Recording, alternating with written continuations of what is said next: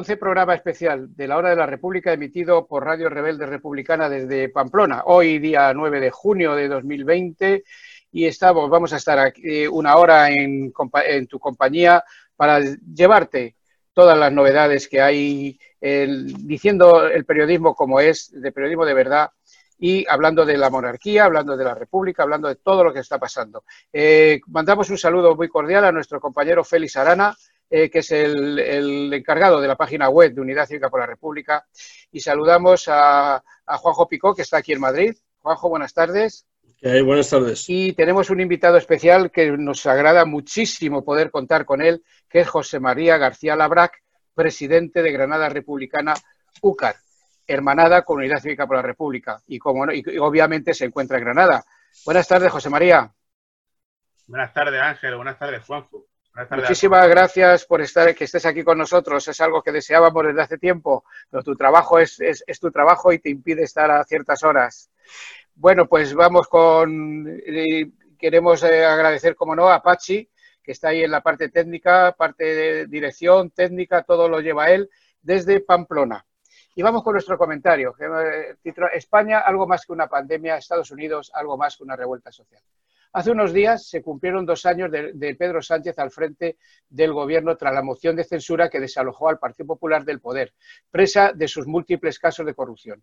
El gobierno de coalición, surgido del resultado de las urnas en noviembre pasado, lleva cuatro meses bandeando la crisis del COVID-19 en una vorágine de crispación por parte de la ultraderecha de Vox y la complaciente derecha franquista del PP, plagada de insultos, descalificaciones, llegando incluso a decir que el gobierno de coalición es ilegítimo, con claros llamamientos a algún golpe de Estado, no con los espadones de los siglos XIX y XX, sino con la, con la pretendida incriminación de la manifestación del 8, del 8 de marzo en un intento de deslegitimar al gobierno criminalizándole por la crisis del coronavirus. Y la colaboración necesaria de una jueza, además de que las derechas de este país quisieron, quieren hacer sangre con el cese de, destino de un guardia civil que sigue con todos sus emolumentos y, y preventas intactas. Más allá de la crisis de la pandemia, de la cual parece que vamos saliendo, se abre otra más grande, que es el proceso de descomposición del régimen del 78, que da muestras de agotamiento las instituciones y sus leyes lesivas para la población, como la ley Mordaza, entre otras. Agotamiento que llega a la monarquía y que puede llevársela por delante, máxime ahora que la justicia española, concretamente la Fiscalía del Tribunal Supremo, asume la causa contra Juan Carlos I por del el tema del AVE a la Meca. La corrupción y el latrocinio del emérito monarca han llevado, como señalamos, a actuar a la justicia española, espoleada más que por la prensa internacional y el trabajo de la justicia suiza, más que por la voluntad propia y demostrar que toda la, y demostrar que toda la ciudadanía es igual ante la ley. Esperemos que sea así. Lo, que, lo, que, ha asumido la Fiscalía del Tribunal Supremo es investigar las diligencias abiertas por anticorrupción para aclarar el destino de 80 millones. Aquí hay un baile de millones que, bueno, de euros que según Corina Larsen, eh, esa que tiene un apellido larguísimo, se habría repartido entre otros Juan Carlos I por la adjudicación del AVE a la Meca, en Arabia Saudí, a empresas españolas. En España hay algo más que una pandemia hay una corrupción que alcanza las más altas instituciones del Estado. El pasado 16 de marzo, al comienzo del estado de alarma por el COVID-19, el rey Felipe VI renunció a la herencia de su padre. Y abrimos un paréntesis, algo que cualquier jurista sabe que no se puede renunciar a una herencia antes del fallecimiento. Y cerramos. A la vez que se le retiraba el sueldo que le pagaba por estar jubilado. Una crisis de la Casa Real que puede abrir las puertas a la Tercera República, por mucho que se esfuercen los tertulianos juntaletras que defienden la monarquía reminiscencia medieval que soportamos. En Estados Unidos, sede del imperialismo y del capitalismo salvaje más poderoso, se, enfrenta, pese a, las bravuconadas de Donald Trump, que amenaza a, los gobernadores de los estados con desplegar el ejército para defender el movimiento que ellos, los gobernadores, no pueden contener. Decimos La explosión que se produce en Estados Unidos es algo más que una revuelta racial. No es, el enfrentamiento, entre comunidades, sino al contrario, es la unión de negros norteamericanos, afroamericanos, latinos, un amplio sector de la juventud blanca que, no es una explosión localizada, sino la que abarca simultáneamente a más de 150 ciudades de las más grandes del país. Estamos ante una crisis del imperio del capitalismo. En los últimos tres meses, más de 50 millones de trabajadores han perdido su empleo y se encuentran sin derechos. Si sumamos a estos otros tantos millones de desheredados o, fuera del sistema que sobreviven en la calle de aquella nación y por parte de más de 100.000 ciudadanos, en particular trabajadores que han muerto a causa de la pandemia sin haber tenido la oportunidad de acceder al sistema sanitario. Lo que ocurre en Estados Unidos es una expresión de la barbarie capitalista en el país más rico de la Tierra, líder del imperialismo y opresor de los pueblos y culturas, y que aquí en España los cachorros del franquismo quieren copiar e imponer sin ningún pudor. Las pruebas son claras. Mientras en Madrid se deja, se deja morir a más de 6.000 mayores en las residencias, cuando el sistema público de salud se ha visto desbordado, en plena crisis, la innombrable presidenta de la Comunidad Autónoma de Madrid está, está tramitando la privatización de un hospital público, despidiendo a miles de trabajadores del sistema sanitario y reduciendo cientos de miles de plazas escolares en la enseñanza pública. Lo que se ventila en, en, Estados Unidos es algo más que un enfrentamiento racial. Se ventila el ser o no ser del capital salvaje y del imperialismo. El mundo va a cambiar de base, lo que se ventila en España es algo más que salir de, una pandemia. Se ventila poner fin al régimen del 78, enviar la monarquía a los libros de historia y abrir un camino de esperanzas que se llama Tercera República. La República, lo, lo repetiremos hasta la saciedad, no es cambiar un rey por un presidente, es es otra forma de vida, de convivencia, de cambiar el absolutismo por la democracia, que nos hace crecer como ciudadanos libres y por eso reivindicamos la República. La monarquía es corrupción, como, estamos, como hemos comentado y vemos por los casos de que salpican al rey emérito y las medidas jurídicas contra él. Salud y República. Vamos a una pausa musical. Las cárceles los débiles y los más pobres, ¿eh no? En Ginebra los patriotas escondiendo el montón. Van Sofía y Leonor, plebeyo a un lado del cordón. No veo nada que pegue más que monarquía y condón. Contar quién es y qué hace delito. Mira el caso de Baltónica, los hechos me remito. Los pobres hablan ya prisión, se ríen los ricos, libertad de expresión. Díselo a gritos. El bofetón de sopetón de este que vive en Torrejón ha puesto roja la fachada y la corona del Borbón. Avergüéncense por dar cabida a leyes, falsedad y fulminar con el castigo del encierro a la vez. És simple, desobeïm perquè creïm que un canvi és possible. Mos voldrien tenir a tira tots en fila. Resistir com resisteix un nin als carrers de Síria. Insomni quan sa realitat avacila. Hacen falta frases, faltan pintadas, falta gente que no se agache por nada. Hacen falta ganas para saltar los baches. No sueño conversar sino con barricadas. El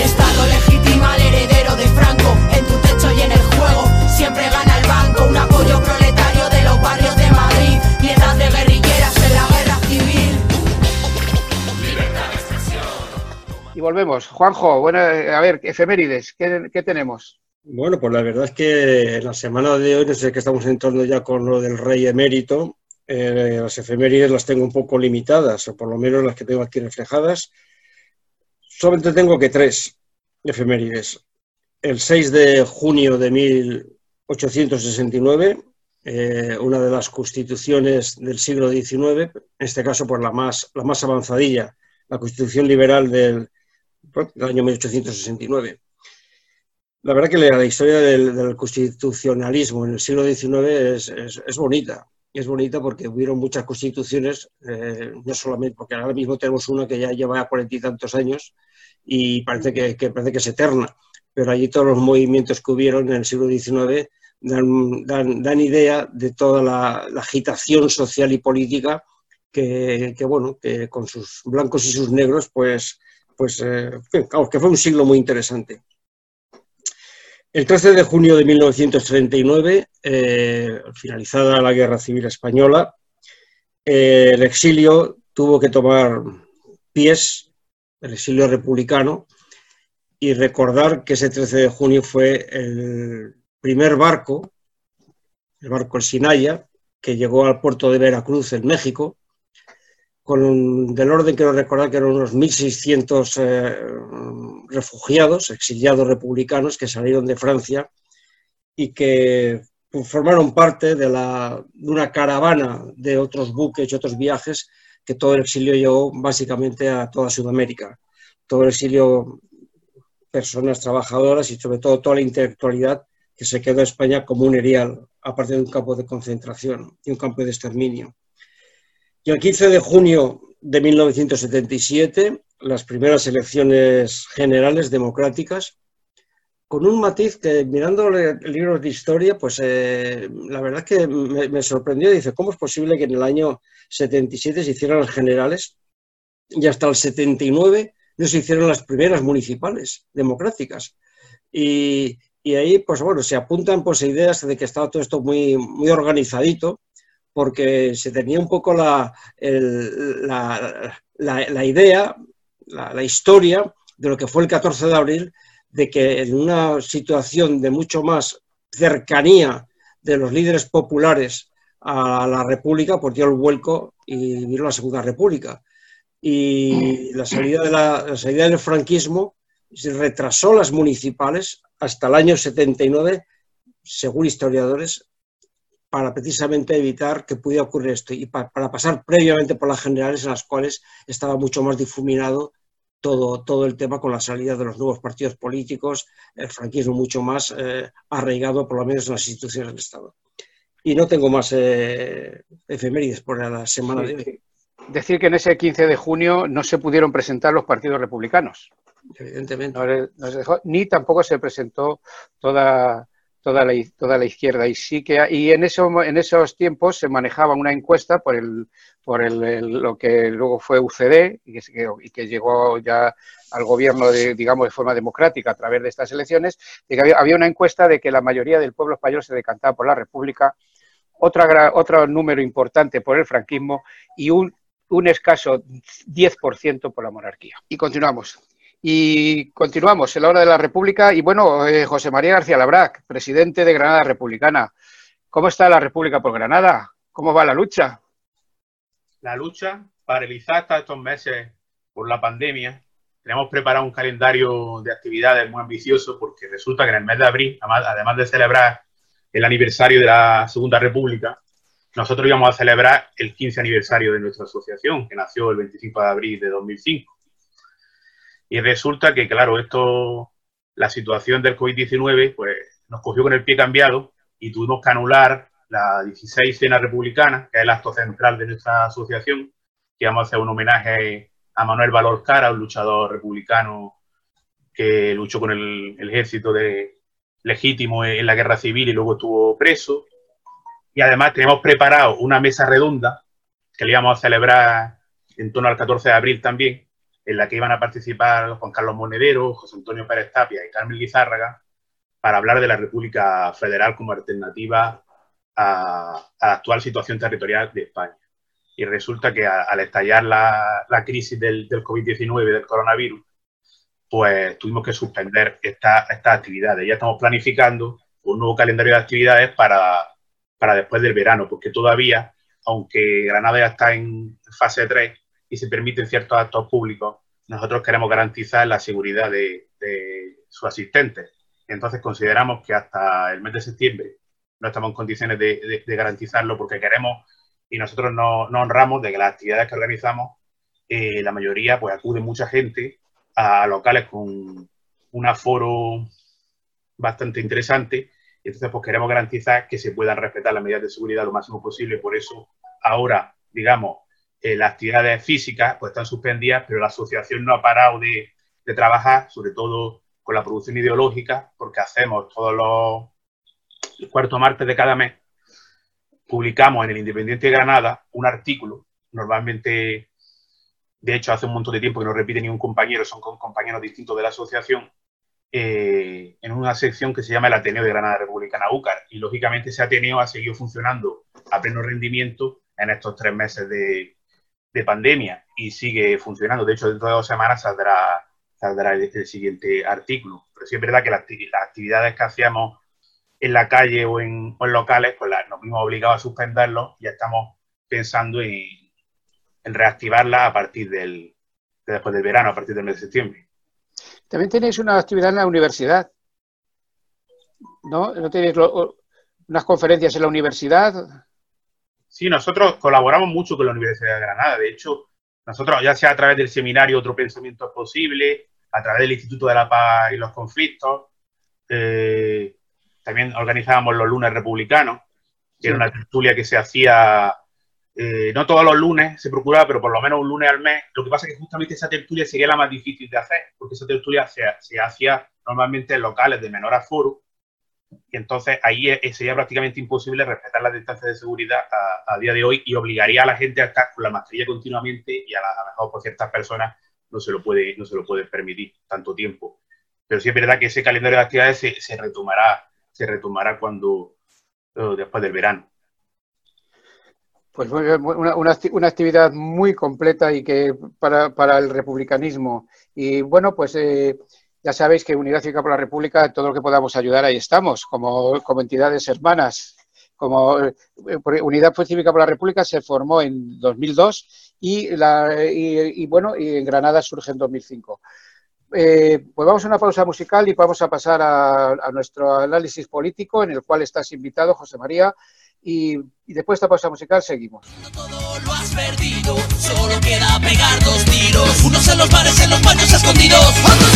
Viendo detenidos. Ya no nos queda nada que perder, solo las cadenas que nos atan al poder. Esta es la danza que baila mi pueblo y estas las notas que avivan el fuego. No, no vamos a tragar ni un paso hacia atrás.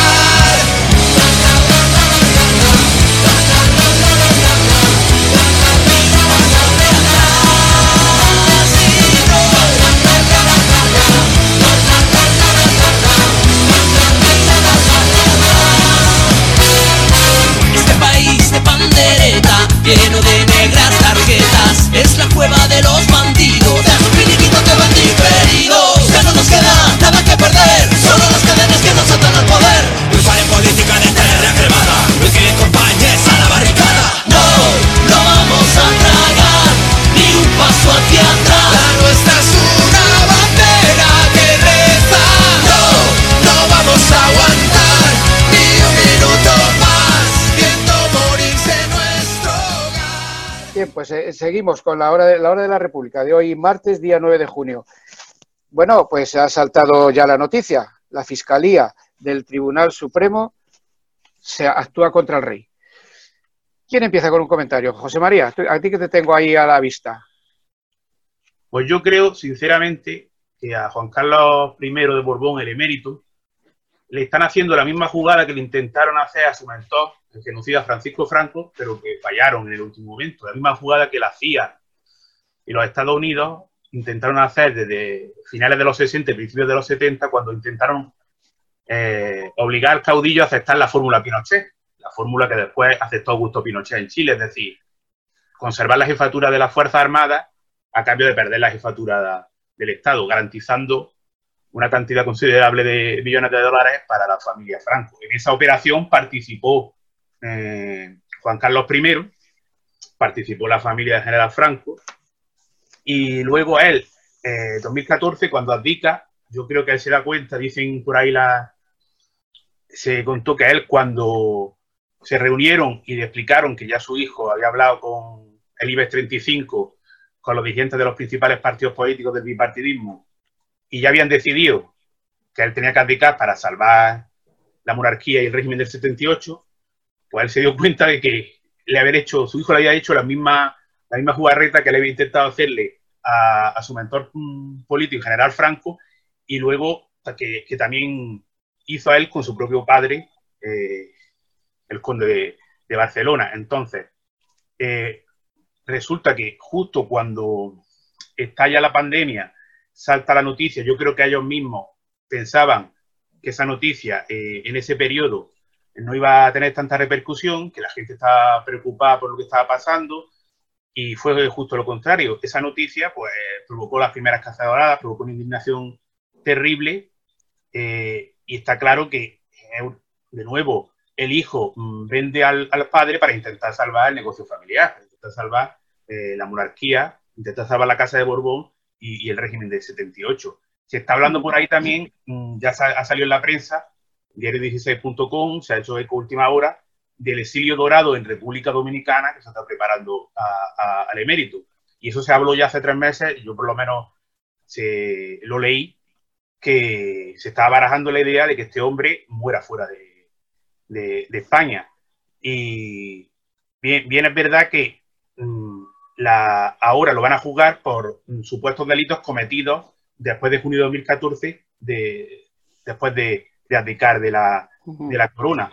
No sabemos bien si este movimiento, digamos, es un movimiento eh, que independiente de, la actuación de la zarzuela, digamos, pues es un movimiento que también va a intentar eh, enmascarar la futura huida de, del rey emérito de España. Pero está claro que la situación de, la monarquía es crítica, lo que no significa que, que la república está ahí a la vuelta de la esquina o que Exactamente. esté a la vuelta de la esquina. Sí, vamos, parece se le acusa de supuestamente, y no tan supuestamente, de una trama de comisiones ilegales en las que él es uno de los beneficiarios. La investigación del caso ya se encuentra, como decimos, en la, al, menos está en los cajones de la Fiscalía del Supremo, pues se refiere a, esas, a ese ave, a la meca, que, ojo, como, que como lo ha descrito hoy nuestra, nuestra amiga y compañera el Rebeca Quintanz, de lo suyo. Juanjo, ¿qué nos dices? Bueno, pues eh, primero una cuestión de, datos. Yo creo que los datos, eh, hoy tengo que recomendar a todos nuestros oyentes y eh, lectores también el artículo que aparece reseñado en la página de UCR, precisamente de Rebeca Quintans, un artículo en el cual pues cuenta todo el caso de las comisiones. El caso de las comisiones con el AVE de la Meca, pues es que lo cuenta tan, tan clarito, queda tan claro que, la verdad que, que, mm, en fin, que no quiera ver que no vea. son las comisiones que por una parte eh, el rey cobró mm, de Arabia Saudí por conseguir a presiones de OHL, básicamente, la constructora OHL de Villarmir, conseguir que la licitación bajara 3, 30%. Es decir, el 30% que bajara ese precio de tal manera que pudiera así licitar. Y entonces los, árabes dijeron, pues estupendo, si, me cuesta menos a mí poner el AVE el 30% menos, pues toma para ti, don Juan Carlos Emérito, toma 100 millones de dólares, y 80 millones de, euros.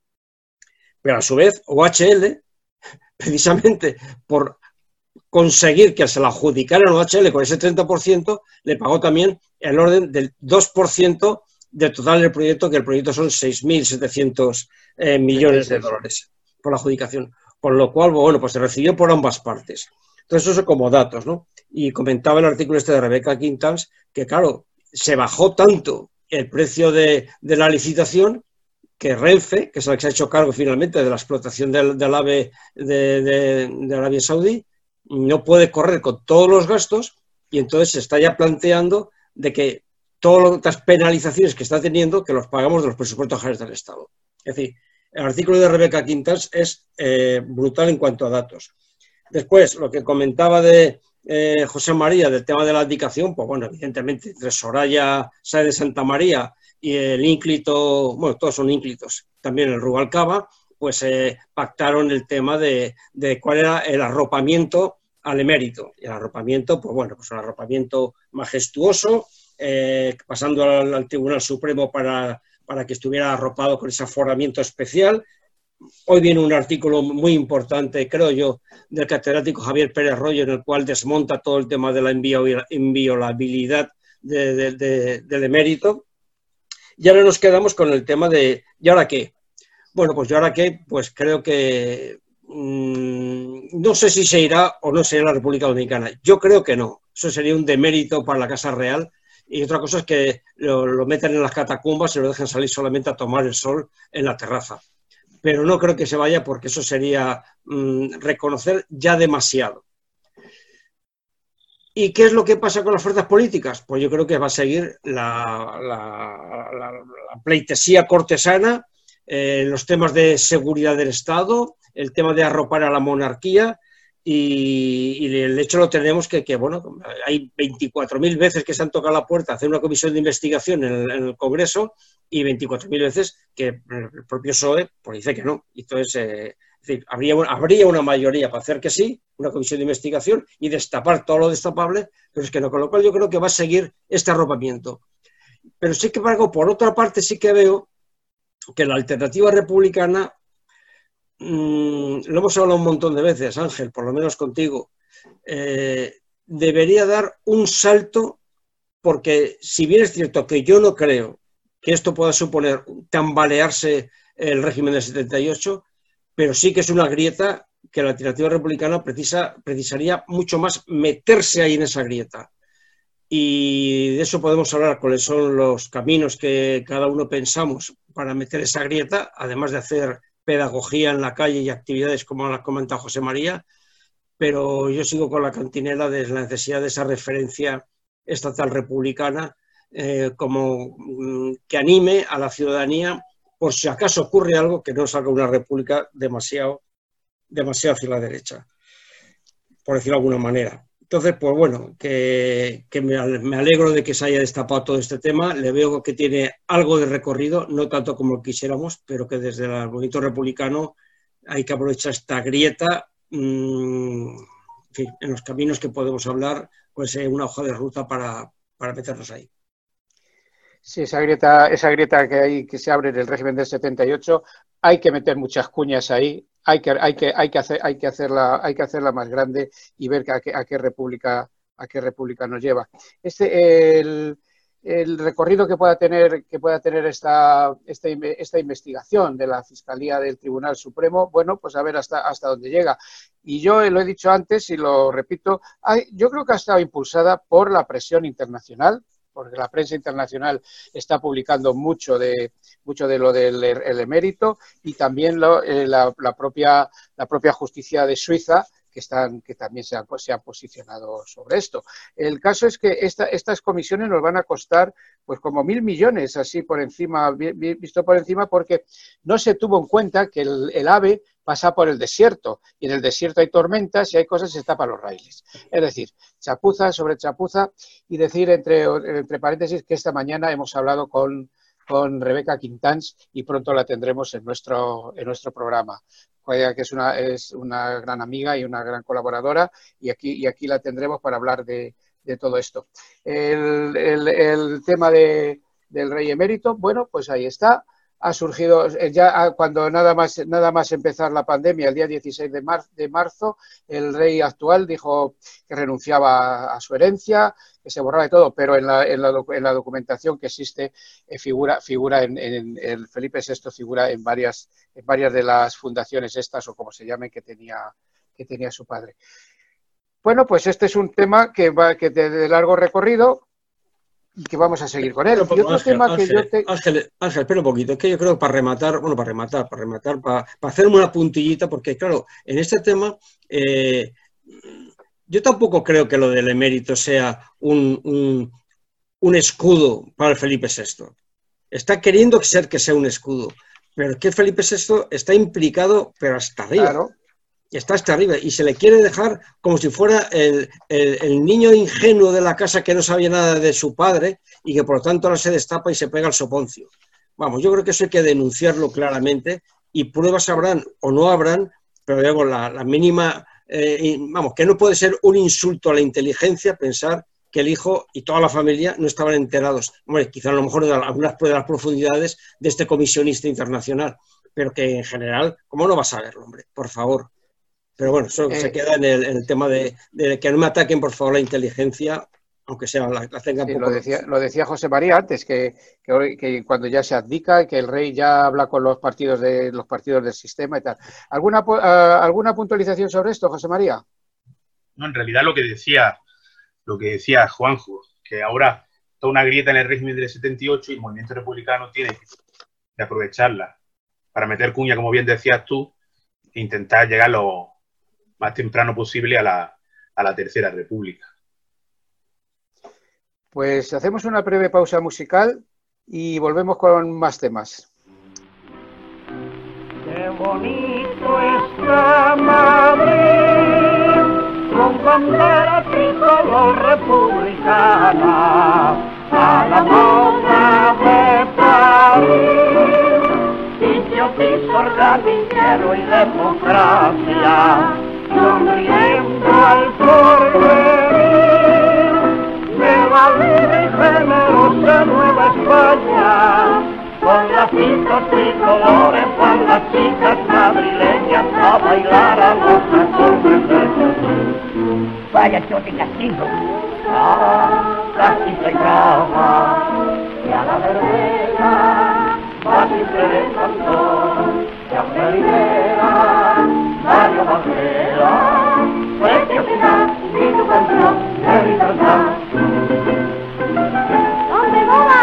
¡Dale 10 céntimos nada más, señora!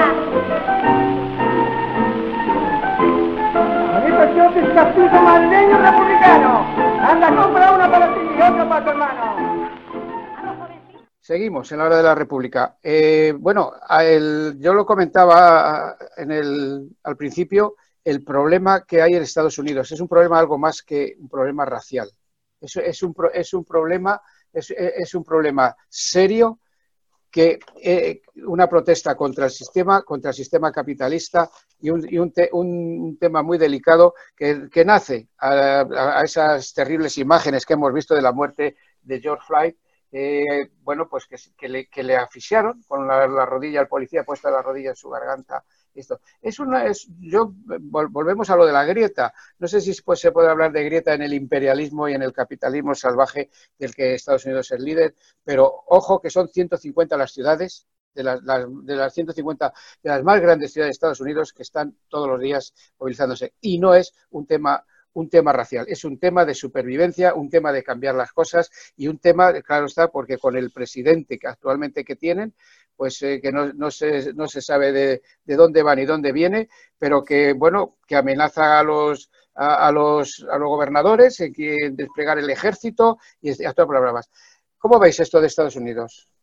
José María, que como te tengo a ti en la pantalla, Pues está claro que la gran parte de la población se ha cansado, se ha cansado de la opresión policial a las minorías, se ha cansado de esta forma de actuar con los, con los ciudadanos y, ha estallado. Ha estallado la- en manifestaciones en diferentes ciudades a lo largo del país y han conseguido lo inaudito en muchas décadas, que ha sido apagar la Casa Blanca, invadir los jardines de la Casa Blanca y conseguir que el presidente eh, permanezca una hora dentro de un búnker, según él para revisar cómo estaba el búnker. Pero justo era en el momento en el que los manifestantes más cerca estaban de la Casa Blanca y el propio jefe de Estado de la hiperpotencia planetaria, del imperio más grande que han conocido los tiempos, tuvo miedo por su, por su integridad física. Ahora lo importante es que la gente, la presión en la calle siga y para conseguir lograr cambiar, cambiar las cosas. También hay que tener en cuenta que sí, que son muchas ciudades en las que está ocurriendo esto, que vemos a los manifestantes, pero también hay que ver que los Estados Unidos es un país de más de 300 millones de habitantes. Exactamente. Que las costas, la costa oeste y la costa este, han- suelen ser mucho más progresistas y europeas, digamos, entre comillas, que el interior. El interior, la, normalmente las costas votan demócrata y el interior vota eh, republicano libertariano directamente, que ya es una variante extremista de- del Partido Republicano. Entonces, eso también hay que tenerlo, hay que tenerlo en cuenta, que a lo mejor sí vemos las manifestaciones, pero habría que ver el número de manifestantes en relación a la población de esas ciudades. exactamente. Eh, hay que ver también ahí mm, las intenciones del New York Times, que es un medio liberal, eh, pero capitalista liberal, también las intenciones que tiene. Hay que ver también eh, que Trump directamente a lo mejor incluso empieza a hacer para el mismo sistema capitalista un personaje incómodo, porque es un personaje muy problemático. Y quizás Joe Biden, el candidato demócrata, con cerca de 80 años, vicepresidente con, con Obama, que ganó las primarias a un socialdemócrata como Bernie Sanders, pues es un sujeto bastante más presentable eh, para ser el inquilino del, despacho Oval de la, de la Casa Blanca. Entonces, que las cosas hay que verlas así más bien en, en- en el contexto. Hay que ver en un contexto, digamos, general de lo que es el país y de lo que es la, la historia y el sistema político de los, de los Estados Unidos. Pero es verdad que todos los antiimperialistas, pues no, nos hemos alegrado de ver al pueblo americano en las calles y de ver al presidente huir con el rabo entre las piernas y esconderse eh, en el búnker de la, de la Casa Blanca, que son las protestas raciales más fuertes desde el asesinato de Martin Luther King, que hace más de 50 años. Entonces, es un, acontecimiento increíble justo en un país mm, afectado por el coronavirus de, de una manera eh, brutal. Sí, el- así es. Eh, Es, es, el, es que en esto eh, hay un llamamiento, el pueblo americano se ha, levantado, ha levantado barricadas, se, ha enfrentado a la policía desarmados e indefensos ante los, ante los represores a los que el presidente Trump ha dado orden de disparar. El pueblo norteamericano está viviendo esto- estos momentos y hay una crisis de aparato de Estado dentro de los Estados que se pone al descubierto con estas manifestaciones. Y antes de, que hable- de, darle, de pedir a Juanjo que nos dé su opinión, diré que en una caseta de obra de Minneapolis apareció ha aparecido la siguiente pintada. 2018, Francia. 2019, Hong Kong y Chile. 2020, Minneapolis. Y al señalar la, la continuidad de las manifestaciones actuales en la- en de los chalecos amarillos y de los estudiantes de Hong Kong. Es una movilización, o sea, esto es un llamamiento a una movilización global. Juanjo, ¿cómo, cómo ves esta situación? Pues como aquí estamos en, una- en un debate, pues, pues podemos discrepar. Y Discrepemos, discrepemos. vamos a discrepar. Bueno, vamos a ver, yo es que, mm, bueno, parto de que no conozco la, la estructura política y social alternativa existente en Estados Unidos, porque yo el juego entre demócratas y republicanos, eh, en fin, para mí ese es un juego que lo único que hace es un reparto de poder, es el bipartidismo, pero no la alternancia, como muy bien decía y diferenciaba nuestro querido Julián Guita. Por lo tanto, salvo que en mi desconocimiento este movimiento, que es un dato social, pueda tener su traducción política, si no a nivel estatal, pero en algunos estados, que pueda ir avanzando, lo desconozco y por lo tanto seré prudente en llevar eso. Ahora bien, dar el salto a que esto es una grita del capitalismo, mm, no lo creo, en absoluto. Otra cosa es que el capitalismo se esté, en Estados Unidos, se esté repensando, porque el borrico este del Trump está dejando caer en manos de China todo el tema del comercio mundial, de una forma progresiva. Y eso a lo mejor las fuerzas económicas que hay allí puede hacer una reconfiguración de la actitud suya en el tema para volver a ser el guardián del, del mundo, no lo militar, que posiblemente, posiblemente no, lo seguirá siendo, pero no en lo económico, porque China le está quitando. Ahí es donde creo que puede haber el cambio. Si estos movimientos apuntaran ese cambio, pues me daría mm, igual o peor.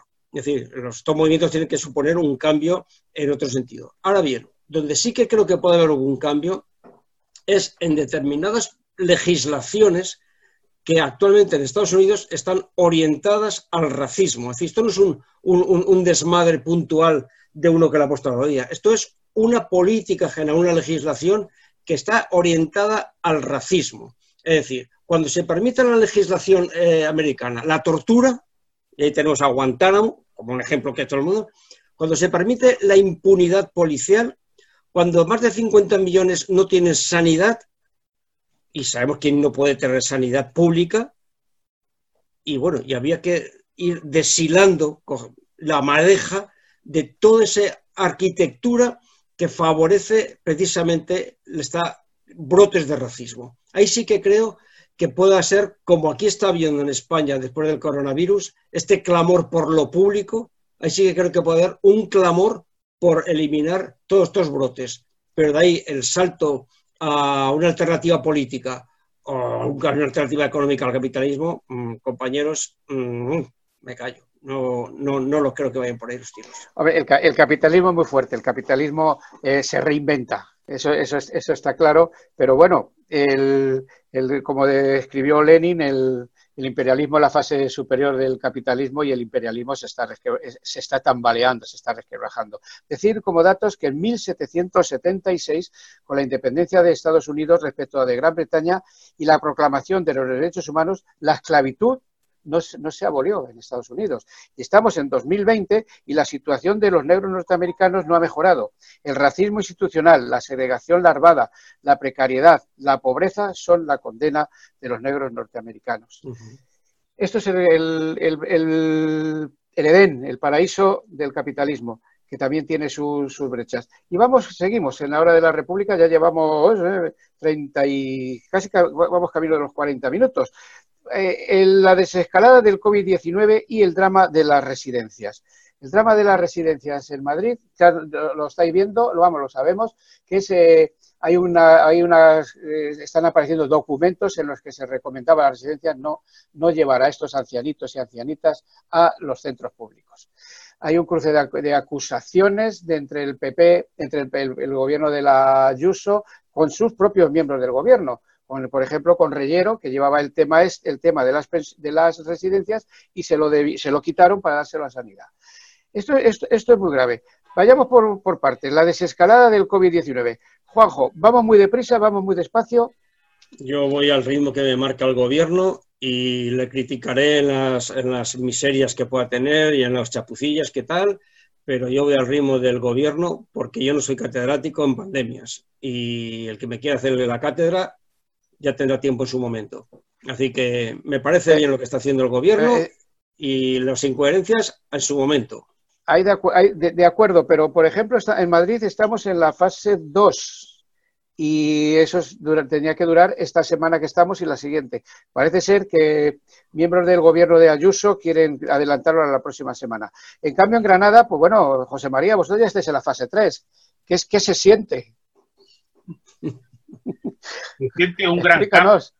¿Eh?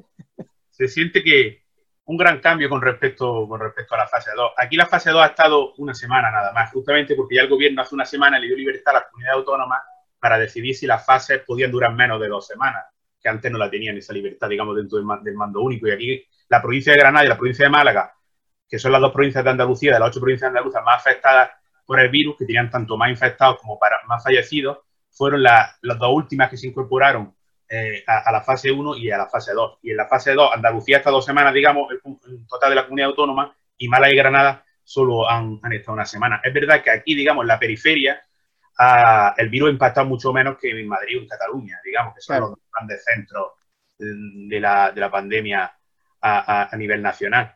Pero sí, yo estoy de acuerdo con lo que ha estado comentando Juanjo. Yo tampoco soy un experto en pandemia, mm, como muchos cuñados de la derecha, incluso de la izquierda, conozco por ahí que son expertos eh, mundiales, que no lo sabíamos.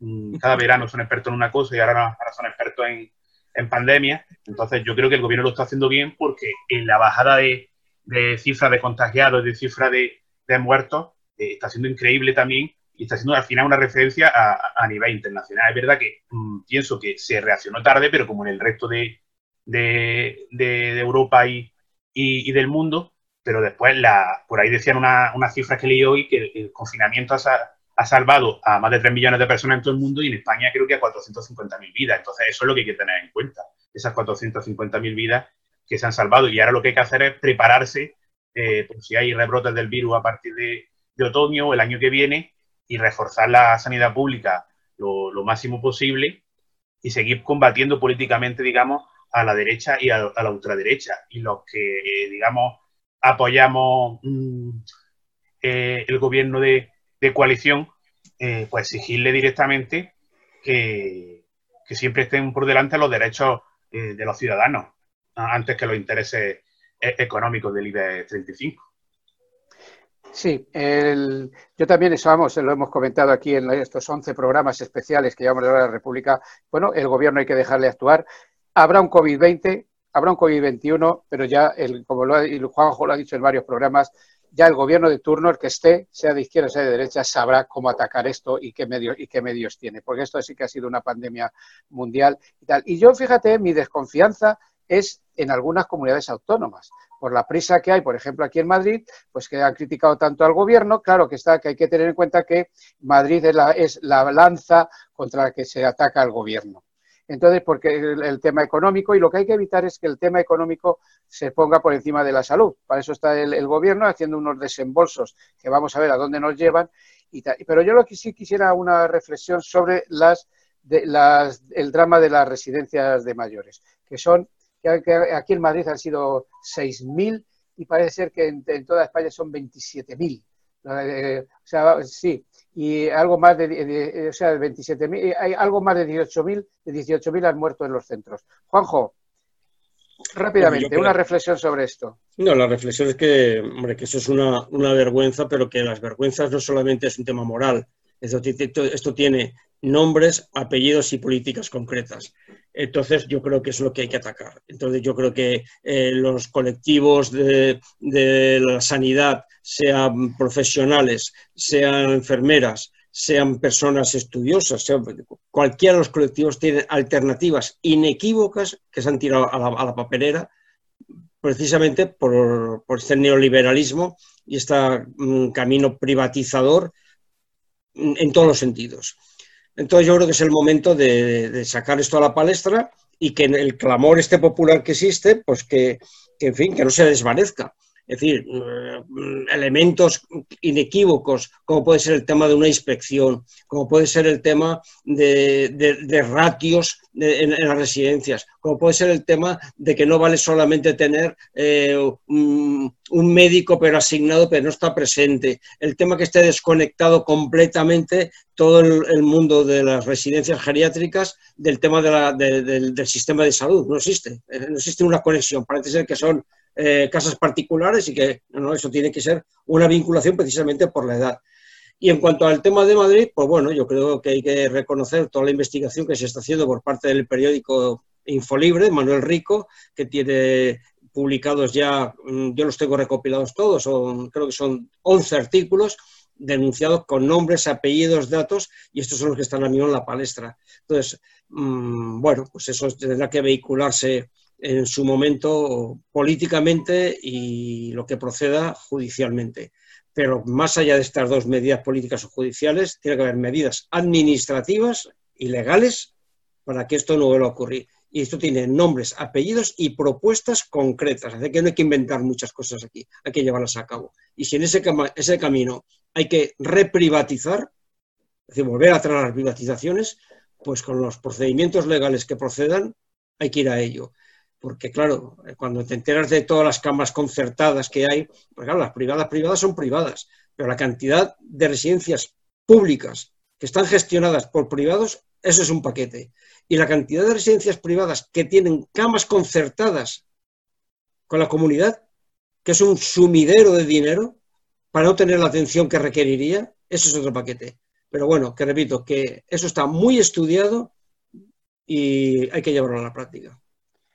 Sí, de hecho hay en, en este en- con la hora de la República Radio Rebelde Republicana, pues hace poco entrevistamos a Raúl Camargo, que fue diputado en la Asamblea de Madrid en la legislatura anterior, y bueno, pues eh, existe la marea de las residencias y ya se ha, ya se ha abierto, ya se ha puesto una demanda en la fiscalía donde corresponde contra la señora Ayuso y su consejero de Sanidad por estas cosas. Eh, se pide la medicalización de las residencias, que haya un médico constantemente, que haya personal suficiente dotado. Y decía el Juanjo que esto tiene que, tiene que tener un coste administrativo y también debería de tener un coste político por parte de la ciudadanía. Eso está por ver. Y sí que decir que las movilizaciones por la sanidad, la enseñanza, la residencia de mayores, los pensionistas y todo lo que afecta a la vida cotidiana de las clases más populares debe ser gestionado por los poderes públicos, eh, revirtiendo todo lo privatizado por los diferentes gobiernos en favor de, la- de los legítimos destinatarios, que no somos otros que el pueblo. Pues llevamos, eh, llevamos 40 minutos, no, cin- 50 minutos de, programa. 50 no, no llega a 50 minutos. Bueno, es igual, Pachi, tú nos permites luego uno- unos minutitos. Eh, vamos a ver, en el, en el Congreso se habló de los pactos de la Moncloa, habló, habló Pedro Sánchez. Eh, con una, una referencia que no se le podría haber ocurrido otro nombre más, más nefasto para la clase trabajadora. Pero bueno, ahora es una comisión de, de, de reconstrucción económica y política. Mi opinión es que esa, esa comisión no va a tener ningún recorrido, porque es el reflejo de los plenos del, de los plenos del, del Congreso, insultos, descalificaciones y nada más. Esto no va a tener ningún recorrido y vamos a seguir como estamos. Eh, José María, ¿cuál es tu opinión al respecto de esto? Pues es verdad que con la correlación de fuerzas parlamentarias que existe ahora mismo en el Parlamento Español, en el Congreso de los Diputados, es difícil que se llegue, que tenga un recorrido esa, comisión. Y es verdad que, como tú bien decías, las diferentes sesiones parlamentarias del Congreso sí que son una vergüenza absoluta eh, por los jabalíes de la derecha y de la ultraderecha, esto ya es que es increíble, se está, haciendo una italianización de la política española, digamos, faltan los golpes, es lo único que falta directamente ya, faltan los golpes. Entonces, un espectáculo lamentable. Yo creo que ningún país eh, del mundo eh, ha tenido un gobierno eh, la suerte de tener, la desgracia de tener una oposición así, que en plena pandemia mundial haya atacado de, esta manera. Verdad que el PP está desatado porque Vox le quitó muchos votos en las pasadas elecciones y entonces era la dura del PP a, a, tomar control para intentar mm, recapturar esos votos que se fueron eh, a Vox en las pasadas, en los pasados comicios. Y, y, entonces con esas mimbres es muy difícil hacer un cesto. Luego tenemos el problema adicional de, de Cataluña, esas elecciones que Torra no quiere eh, convocar porque sabe que seguramente Izquierda le va a quitar la hegemonía del nacionalismo catalán y Izquierda mmm, está vislumbrando en el horizonte un nuevo tripartito con el PSC y con, con un Podem y parece ser, y entonces eh, es un encaje de bolillo muy, muy complicado, gestionar la situación económica mmm, que se espera a partir del otoño con el paro, la destrucción de empleo, la destrucción de muchas empresas, gestionar eh, eh el, el melón catalán, que es un melón muy problemático, que ahora parece verdad que no es como hace unos años, pero que es un problema que, que, que, que está ahí, y luego gestionar estos problemas con esa oposición que está lanzada al monte directamente. Eh, entonces, la Comisión de Reconstrucción, esos nuevos pactos de la Moncloa que llamó Pedro Sánchez, yo creo que es difícil que lleguen, que lleguen a, a algún sitio, porque no creo que, que puedan poner de acuerdo las, las grandes fuerzas políticas eh, parlamentarias. Juanjo. Pues yo lo que digo es que mm, es igual que lo, que tenga que gestarse se geste en comisión o que se geste en el pleno del Congreso. Porque si no hay mm, fuerza en la comisión, tampoco la habrá, o viceversa. Si la hay en el Congreso, la habrá también en la comisión. Porque, tanto, para mí, para mí el problema no es de correlación de fuerza. Bueno, perdón, sí que es de correlación de fuerza, pero es el que sea. Es igual, en un sitio o en el otro. Para mí lo que me preocupa es que no se reconstruya. Vamos a ver, lo que no puede ser es que, como no se llega a ningún acuerdo, no hay acuerdo. Pero no hay acuerdo es seguir como se está. Y eso es imposible. Existe un clamor popular de que esto necesita cambios y que lo que no puede ser que se desvanezca y que lo que no puede ser es que en ese desvanecimiento siga igual, excepto la pinceladita de esto de Lampedusa, de cambiar alguna, alguna cosita para que nada cambie, ¿no? Es decir, bueno, venga, sí vamos a poner una inspección en las residencias privadas, pero eh, nada más. Eso no puede ser. Entonces yo digo, hubo una mayoría, cierto, que dificultosa, de investidura. Eso hay que alimentarlo. Ahora bien, ¿están las fuerzas políticas que llevaron esa investidura por la, esa línea o el PSOE está intentando desmarcarse con el tema de, Ciudadanos? Es una pregunta que queda en el aire, porque aquí, dependiendo cómo sea la correlación de fuerzas, así serán los contenidos. Y claro, lo que mmm, yo mmm, pues no, estoy muy de acuerdo es con declaraciones que están habiendo ya por determinados sectores, por parte, en este caso, del PSOE, de que, bueno, de que sea en el, de, de que esa reconstrucción se haga en la comisión, se haga en el pleno, hay que aparcar las ideologías. Es que, es que son unas ganas de, de, demonizar un planteamiento. Aquí todo el mundo tiene ideología y todo el mundo tiene, y las ideologías tienen su traducción práctica. Entonces, por favor, que no se idea de que aparcarlas. Otra cosa es que yo negocie los temas, pero que eso de aparcar, es que, es que si aparco yo mi ideología, hay otro que me ocupa el tema. Yo estoy en desacuerdo con ese tema. Y lo que estoy completamente en desacuerdo, y eso es una crítica también que hago a la parte que más tenemos cercana en el gobierno, la parte de Unidas Podemos, es la ausencia total de, transparencia que existe en esa comisión. Ahora, a mí que me salgan todos los sapos que se tiran ahí a la cabeza, pues bueno, me, me, hasta me cansa. Pero ¿qué es lo que se está pactando ahí? ¿Cuáles son los contenidos que están habiendo?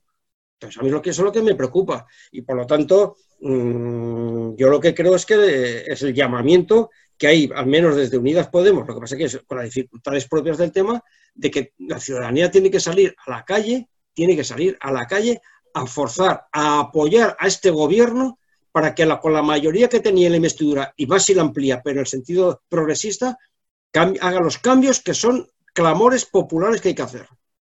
Y, la prueba está en los presupuestos generales del Estado, es decir, que tampoco quisiera ninguna comisión de reconstrucción, que cuando se habla aquí en los presupuestos generales del Estado, esa es la comisión de reconstrucción también en la parte económica.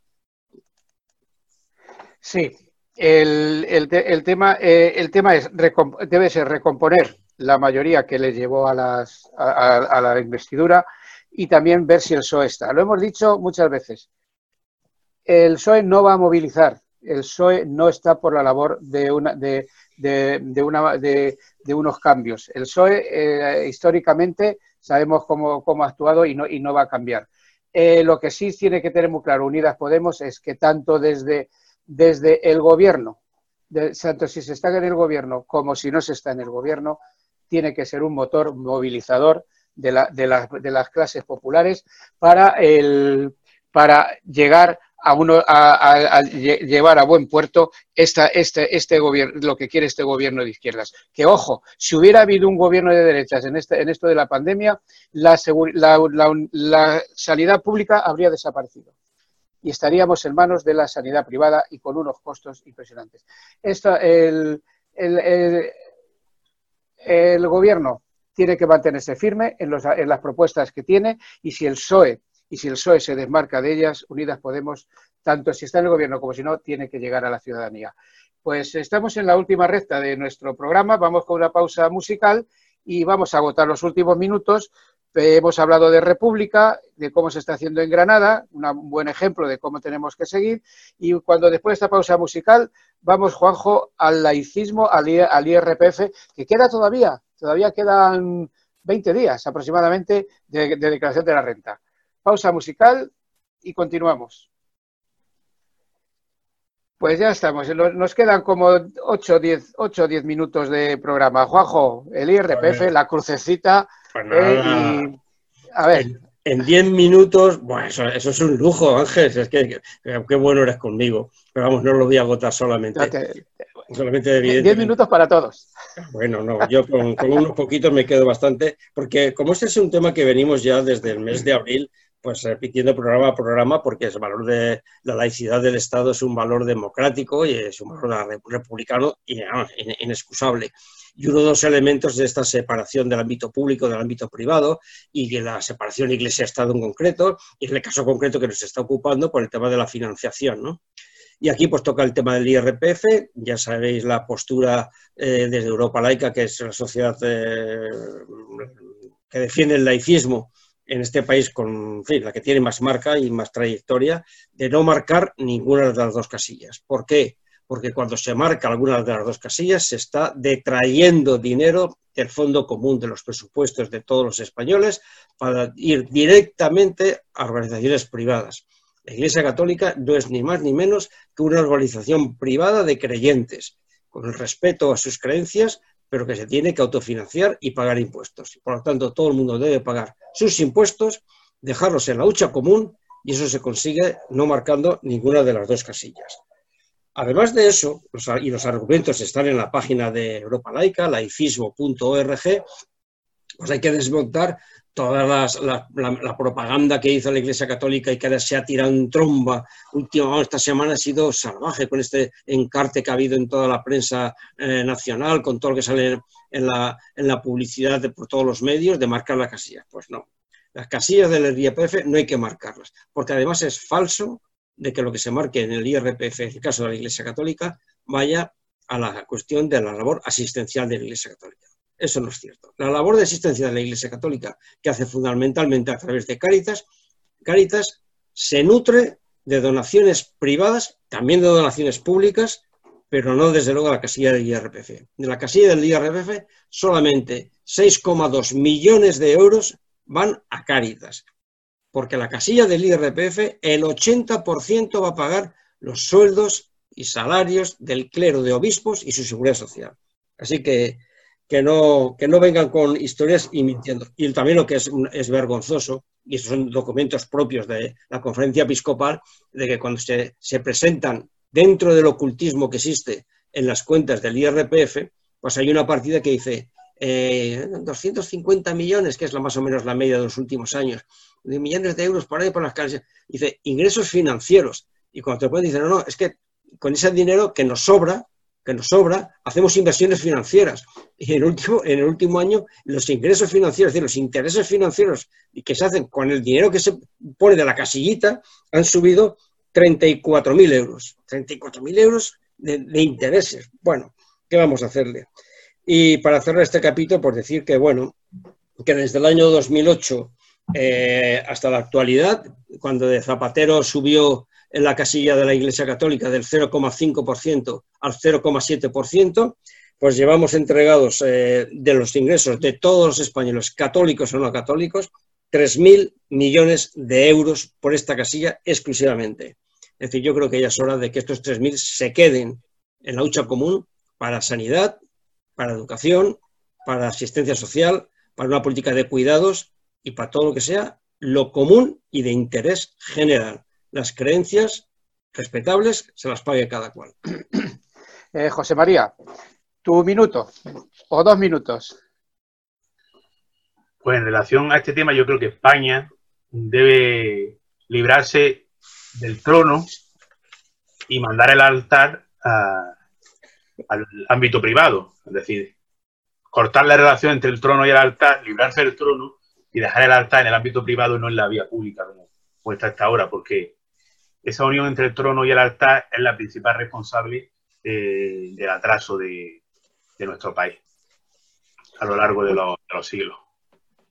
Muchas gracias, José María. Bueno, pues nosotros desde la hora de la República, desde Granada Republicana, UCAR, seguimos diciendo lo mismo. Hay que poner en primera, en primera, línea los valores republicanos, entendiendo que estos valores son el patrimonio de la clase trabajadora y que deben hacer suyo los sindicatos de clase como referencia de toda la política de defensa de la clase obrera. Y ya sí, nos que eh, estamos a dos minutos de cumplir la hora del, de nuestro de programa, epílogo. Estamos a un paso de entrar en el verano. El COVID-19 nos ha robado no solo el mes de abril, sino toda la primavera. Nos espera un verano un tanto atípico, tal vez sin playas, sin montaña, sin esas excursiones a Berlín o a Roma. La hora de la República, pese a la pandemia, quisimos estar con, nuestros y nuestras oyentes. Hoy celebramos el programa especial 11 a través de los compañeros, camaradas y sobre todo amigos de Radio Rebelde Republicana. No es el recorrido que le no sé el recorrido que le queda a la hora de la República, vamos día a día, semana a semana, abusando de la paciencia, sobre todo de Pachi. Lo repetiremos hasta la saciedad, algo más que un excelente técnico. Gracias por permitir que cada semana llegue a través de las redes sociales nuestro mensaje de libertad, solidaridad, legalidad, fraternidad y republicanismo. Y termino. Es difícil hallar en nuestra historia conjuración enteramente seglar, turbulencia sin obispo, intriga palaciega sin confesor, escándalo público sin sacerdote que lo bendiga, ni guerra civil sin fraile que la predique. Esto lo he sacado del libro La política de capa y espada, de Eugenio Selles. Juanjo, un abrazo, que está aquí en Madrid y pronto a ver si nos vemos para tomar esos vinillos que hacíamos antes. José María García Labrac, presidente de Granada Republicana, ni que decir tiene nuestro máximo agradecimiento porque está aquí con nosotros. Un abrazo muy fuerte y salud y república. Un abrazo. Y, y, y, Ángel Pasero que manda a todos y todas un, un, fraternal abrazo. Y hasta el próximo programa, si el padre Lenin quiere. Salud y república. La República Española ya por fin se proclamó. Y ya triunfa en todas partes la bandera tricolor. En los pechos españoles nueva vida nace ya bajo el sol republicano de justicia y libertad.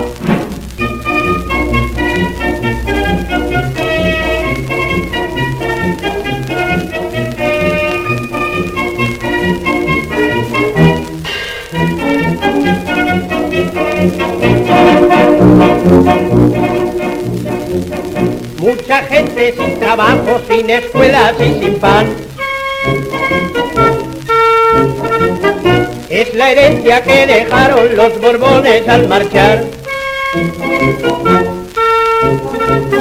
Pero España sin cadenas por su bien trabajará y entre todos la pondremos donde no llegó.